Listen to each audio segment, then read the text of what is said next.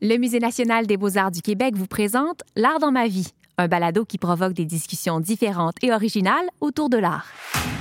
Bonjour, je m'appelle André Robitaille. Je fais des choses dans la vie que vous connaissez, mais je veux surtout vous dire que je suis pas mal bon aux mises au jeu, au hockey, au centre. Je suis fier de moi.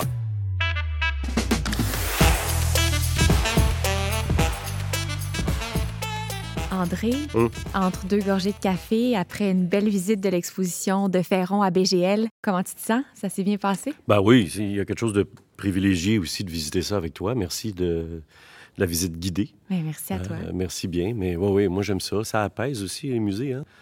Le lieu, l'architecture des musées aussi fait son travail. hein. L'éclairage. euh, tout ça est noble. euh, Tout le bois, puis euh, les couleurs, puis évidemment les œuvres. Mais je trouve que l'immeuble fait partie de la visite. Puis euh, ben, ici, on le sait, là, comment c'est magnifique. Là, mais quand je voyage, la petite journée musée est essentielle à un moment donné. Tu quittes les klaxons, tu quittes euh, l'asphalte, puis tu t'en vas là-dedans. là. Quand tu fais des visites urbaines, là, dans tes Mhm. visites touristiques, euh, c'est essentiel. Mes enfants, euh, ça a marché avec eux aussi parce que les autres, ça fait partie de leur parcours quand ils voyagent aussi, là, avant COVID, quand on faisait quelques voyages. Les musées étaient là-dedans. C'était important pour toi de leur inculquer ça à Ouais. tes enfants? Oui, oui, c'est important. C'est important pour l'expression aussi. Il faut s'exprimer dans la vie, là, quel que soit ton chemin. Fait que de côtoyer des artistes qui s'expriment. Beaucoup de musique aussi chez nous. Puis évidemment du théâtre. là. Ils sont venus au monde dans les coulisses, là, ces enfants-là. Mais... Eh oui. Fait que l'expression artistique, mais l'expression en général, tu sais. Si tu gardes le moton trop longtemps en toi, c'est... Fait que les artistes ont compris ça, je pense. Fait que socialement, ça nous aide. Tantôt, quand on était devant tout ce trouble dans l'œuvre, puis ce cri, puis euh, ça Mm. dégage quelque chose qu'on a peut-être. Ça sert à ça, là. Comme, une- je te disais, comme une bonne tune, comme une bonne musique, comme euh, un bon livre, euh, un poème, mais... Ça fait un job. Ouais. C'est quand l'œuvre dégage le plus que ça vient te chercher davantage? Non, c'est pas le volume de l'œuvre qui vient me chercher, c'est juste. En fait, c'est à moi de faire le travail. Moi, je dis souvent aux spectateurs au théâtre, quand j'ai l'occasion de le faire, de le dire euh, en entrevue, ou... si vous saviez combien vous teintez votre soirée en tant que spectateur, oui, on fait le même show qu'hier, puis on va le jouer demain, mais le ici maintenant, il se passe de quoi avec vous? Fait que les œuvres accrochées comme ça, euh, tu sais, le fameux fantasme, quand on n'est pas là, qu'est-ce qui arrive aux œuvres? Là, Ouais. Comme euh, histoire de jouets, puis les jouets qui se mettent à bouger. Là. Ouais.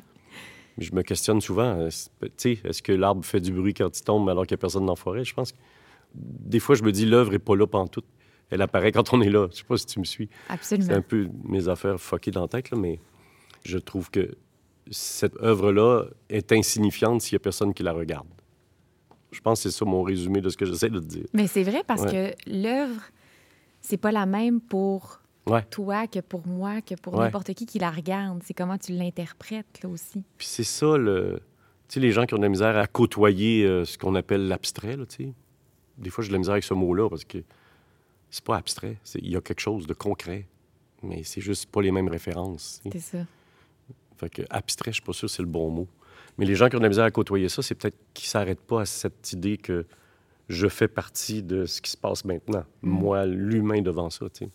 Fait que tu as 8 ans, tu regardes ça, tu as 80, tu as une autre opinion, un homme, une femme, ton vécu, ton background, euh, la journée que tu passes, tu sais. Mm. Fait que c'est la même chose devant un spectacle, soit de musique ou de théâtre. Je t'en parle souvent parce que là, c'est ma tasse de thé. Là, je joue beaucoup au théâtre de ce temps-là, mais si les gens savaient combien ils sont importants à l'œuvre, parce qu'un show répété dans un local, euh, à un moment donné, après un mois, tu as besoin du public. Oui, hein? Puis quand le public arrive euh, ce soir, ben, il n'est pas pareil comme hier, puis il se passe de quoi. tu sais. Ben, je pense que c'est ça pour des œuvres dans un musée. tu sais. Mm. Ça reste quand même juste de la peinture dans un cadre. Il faut qu'il y ait des yeux tu sais, pour le regarder. Je pense. Ça a-tu de l'allure? Je trouve ça a bien d'allure. Ça Toi, ça, ça me parle pas. Ah, OK. Toi? C'est vite. particulier. Un peintre qui s'appelle Gaucher, c'est cool. C'est comme Marcel Barbeau. Oui, exact. Ouais. Il y a vraiment un lâcher-prise qu'il faut avoir, tu sais. Juste OK, c'est ça qu'il a fait. Toi? Mais c'est drôle parce que tu dis ça me tente pas, mais tu passes quand même du temps devant, là. Ben, c'est, ça fait cool. partie de la job. C'est ça? Mais non, mais c'est Ben, pour moi, ça. je vois ça m'intéresse. Moi, partition- un, un livre plate, je le finis. Oh, moi aussi, par exemple. Je- J'ai bien de la misère pas à pas le finir. Faut, faut que j'aille jusqu'à la dernière page. Ah ouais. Ouais. C'est sûr. Je sais qu'on a, a, le droit, le droit du lecteur de le, Oui, de le oui. déposer. Il y en a tant à lire, mais on dirait que je- on dirait qu'il faut que je finisse ce que je commence. Oui, c'est ça. Ouais. Comme mon assiette. Malheureusement. Tes enfants, tu as un ou deux enfants? Une fille de 10 ans. 10 ans? Ouais. OK, tu feras un jeu que moi j'ai fait avec mes enfants et je le fais encore alors que 26 et 18 ans. OK. On rentre dans les tableaux. Et mettons, j'étais sur le lit avec eux, là, puis il y avait des reproductions, là, des laminés chez nous, tout ça. Là. Mettons un Van Gogh ou je sais pas quoi. Puis là, je faisais OK, à go, on rentre dedans, là. OK, papa. Puis là, on faisait un, deux, trois, go! Et là, on faisait Ah, t'entends-tu? Ah, qu'est-ce que ça sent? Qu'est-ce que ça sent, toi? Ah, ça sent le café. Tu trouves-tu que. Tu sais, etc. Là, tu, tu pars. Wow, ouais. Puis là, quand on fait des musées ensemble, on se le dit, un, deux, trois, go. Puis là, on marche dedans. T'essayeras ça? Ah, ça marche wow. avec les kids, ils ont cette ouverture-là? Puis euh, mon fils, comme je te dis, il a 26 ans, puis il s'arrête devant un tableau, puis je certain que dans sa tête, il fait un, deux, trois, go. C'est le fun de marcher dedans. Oui, absolument. ce fantasme cinématographique, un Mm. peu, tu sais. T'entends les bruits, t'entends le vent, t'entends... euh, Ça dépend du tableau, là. C'est sûr qu'un paquet de lignes, euh, tu rentres dedans, c'est comme un- une montagne russe, un peu, mais... Parlant d'œuvres euh, dans laquelle j'ai l'impression que tu as rentré pendant ta visite, c'est Nadia Mir, Ouais. Scar Project. Ouais. C'est celle-là qui a été la plus marquante de ta visite aujourd'hui? Ben oui, je pense que oui. J'aime ça quand c'est... Tu sais, autant j'assume que je comprends pas trop, puis je regarde, puis je fais OK, ça me fait quelque chose ou ça me fait rien. Mais aussi, l'autre côté, c'est quand ça s'exprime franchement aussi, je pas ça. Hmm. Et ça m'émeut. Tu sais, là, celle-là, ça parle fort, c'est touchant. Quel travail, tu sais. Puis c'est inspirant. Dans le premier sens du terme, tu, tu inspires ça, tu sais C'est vrai. pour faire autre chose avec un jour. Non, ça va faire partie de moi dans un projet à venir. Ça va être dans ma tête, là, mais... Je commence lundi euh, le travail sur la série Pour toi, Flora, sur les euh, pensionnats autochtones. Puis je vais jouer le prêtre qui est directeur du pensionnat. Puis on commence lundi, là. Il y a de quoi d'inspirant là-dedans, en esprit, là, tu sais. Ça, c'est permanent? Oui. Parce que je vais lui dire à la réalisatrice de Ça passe par Québec. Ça, c'est brûlé.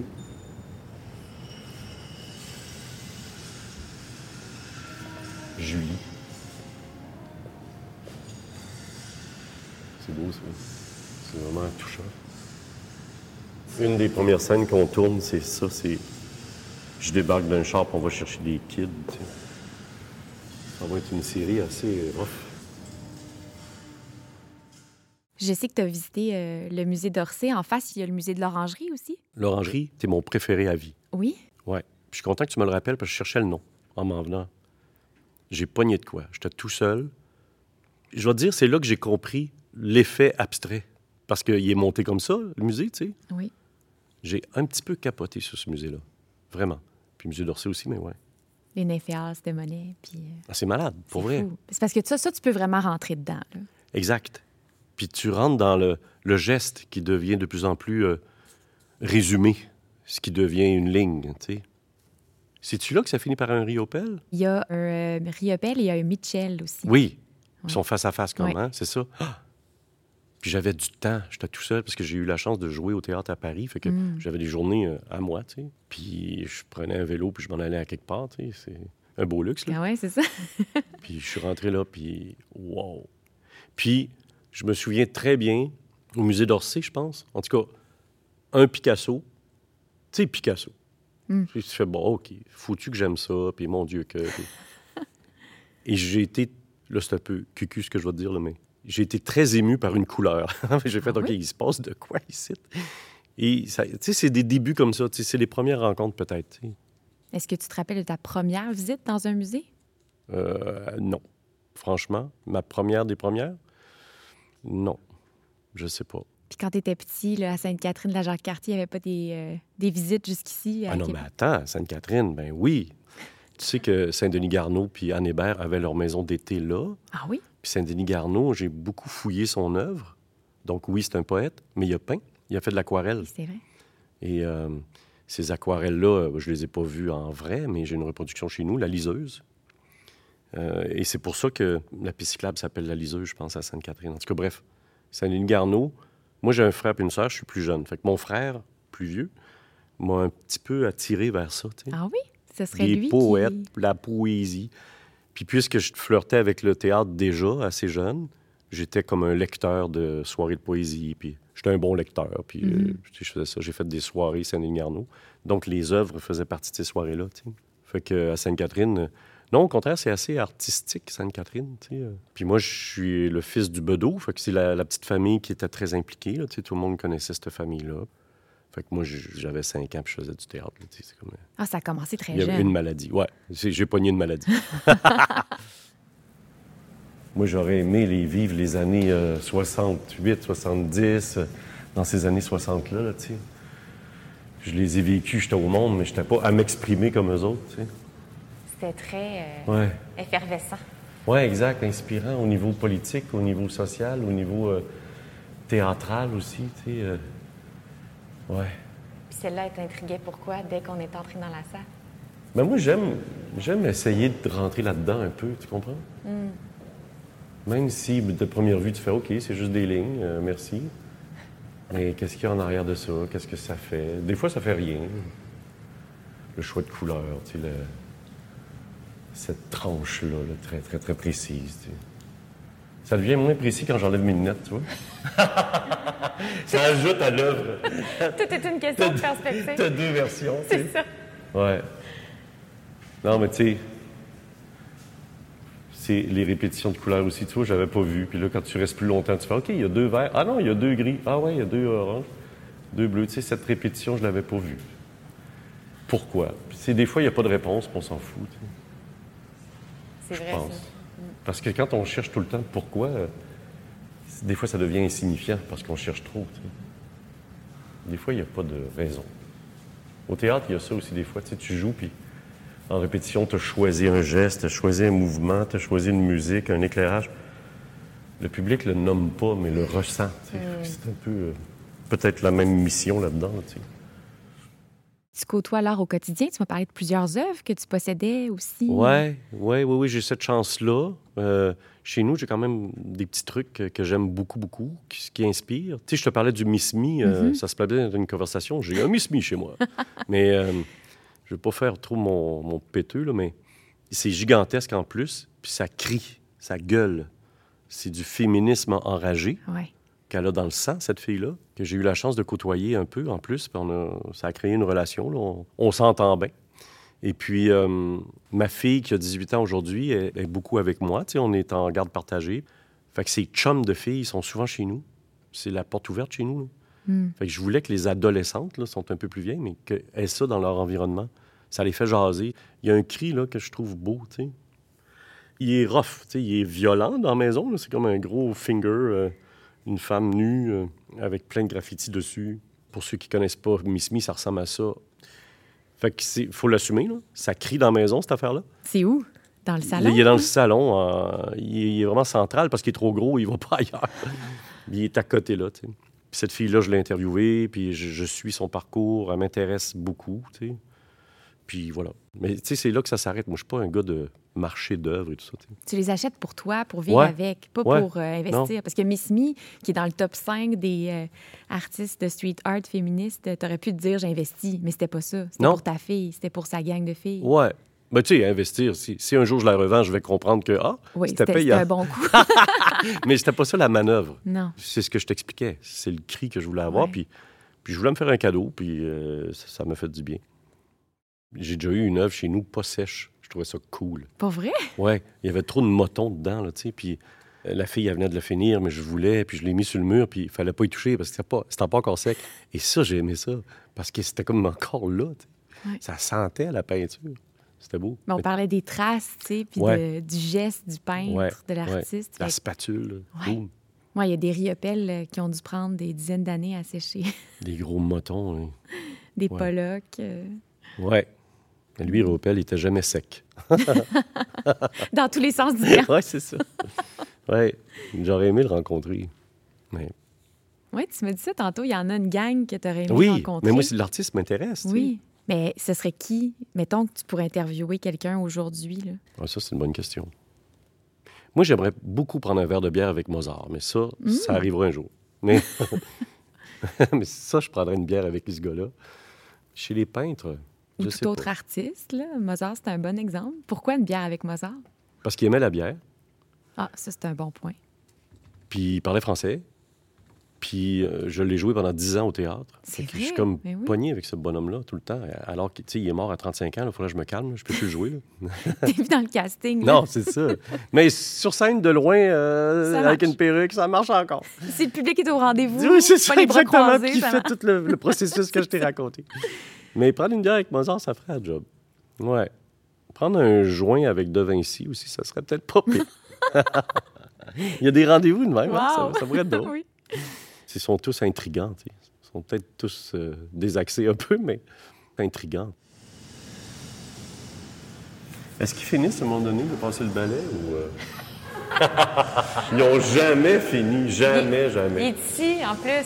Ah, bon. le verre qui ramasse. Ben, ils savent-tu, là, que c'est fini? Mais c'est intéressant, c'est agressant en même temps. C'est comme, tu sais. Ça, là, ça date de 2009. Puis aujourd'hui, il y a comme tout un engouement là, pour les, les sons étranges. Là. Les gens écoutent euh, ASMR, Ouais, ça, ouais. de même. Fait que, tu sais, il y a un peu de ça là, dans cette œuvre-là. Mais c'est ça, quand, quand ils ont terminé, quand ils ont rempli la caisse, ils recommencent. 12 minutes. Ouais. On l'a dit là, à plusieurs reprises, il y a beaucoup de liens entre le théâtre, le dessin ou la peinture ou tous les arts. Mais les acteurs sont beaux à voir. C'est sûr. Moi, j'adore faire la mise en scène pour ça. J'aime ça voir les humains travailler. c'est beau. là. Puis quand l'éclairage arrive, quand le costume arrive, tout ça évolue. Ça prend forme. Ouais, ouais, ouais. Ça part d'une lecture autour d'une table, puis là, ça devient. Puis tu vois l'évolution du personnage. C'est-tu le personnage qui rentre ou c'est Oui. toi qui rentre dedans? En tout cas, bref, il y a des acteurs qui sont très, très incarnés. là. Non, non. Moi, j'ai- j'aime beaucoup, beaucoup euh, faire la mise en scène pour ça. De regarder les acteurs travailler, puis de devenir. Hmm. Mais c'est comme un trait de crayon jusqu'à à l'œuvre. Est-ce que tu dessines? Non. Non? J'ai eu des cours de dessin avec François Barbeau. Tu vois, tu sais qui, François Barbeau, qui qui est maintenant décédé? C'était une référence en costume. OK. Entre autres, il a fait beaucoup le Cirque du Soleil, il a fait beaucoup de cinéma, puis évidemment du théâtre, du théâtre, du théâtre. Et lui, il dessinait beaucoup. C'est son travail, de créer des vêtements. Et il nous donnait des cours de dessin à l'école. Wow. Ouais, puis c'était des gens tout nus qu'on dessinait, là, voyons, des, Des modèles? des modèles, merci. Alors, il y avait des modèles, là, on était tous en rond avec des grandes feuilles. Puis, go, vous dessinez. Je comprenais pas pourquoi on faisait ça en théâtre. Puis plus tard, j'ai mieux compris, tu sais. L'observation du corps, la place que tu prends sur ta feuille, c'est la place que tu vas prendre sur scène. Fait que si Hmm. Ah, tu fais un petit dessin à gauche, en haut, là, tu as du travail à faire. Tu comprends? Moi, j'étais un petit peu tannant. Ça je faisais le clown. J'étais peut-être trop énervé de voir du monde tout nu. Je sais pas ce que j'avais. Puis, à un moment donné, François Barbeau me dit Vas-y donc, toi, en avant. Et je suis resté habillé. OK. Et je suis allé poser pendant une couple d'heures. C'est dur. Esprit de l'ouvrage, toi. Ouais. Et c'est bizarre, tous ces gens qui t'observent. Fait que, ouais, ça, c'est dans mon petit vécu de, de peinture et de dessin. Ouais. T'as pas poursuivi là-dedans? Non, non. non. Bref, François Barbeau était important dans mon petit parcours aussi par rapport à ça. Lui, il nous ouvrait les yeux sur les œuvres. Puis peut-être qu'aujourd'hui, je te répète des choses qu'on m'a dit. tu sais. Ça fait partie de moi maintenant. Je sais pas. Aurais-tu cette patience-là? Non. non, non, non, non. En terminant, qu'est-ce que tu retiens de ta visite euh, au musée aujourd'hui? Que le café est bon. C'est bon. Non, non, mais je retiens juste que ça fait du bien dans, dans mon tourbillon cette semaine aussi d'être là-dedans, de marcher là-dedans. J'aime ces lieux, comme je te disais. Chanceux de le faire avec toi aussi, d'avoir ces petites coulisses-là. J'aurais juste envie que tout le monde laissait, tu sais. Hmm. J'aimerais ça prendre quelqu'un dans la rue et dire Viens, rentre, rentre, tu sais. Peut-être qu'il y a des gens à qui il faudrait payer ça. non, non, c'est comme ça fait du bien. C'est ça que je retiens. C'est comme euh, un break. Comme euh, aller prendre une marche dans la forêt ou au musée. tu respires, tu sais. Une sorte de bien-être euh, concret, en fait. Ben, merci beaucoup pour ta Ben, visite. C'est vraiment agréable. Merci. Merci à toi. Ce balado s'inscrit dans le cadre de la mise en œuvre du Plan culturel numérique du Québec du ministère de la Culture et des Communications. Production, Musée national des beaux-arts du Québec. Montage et conception sonore, Jean-François Roy. Recherche et coordination, Julie Morin. Animation et réalisation, Marie-Hélène Raymond.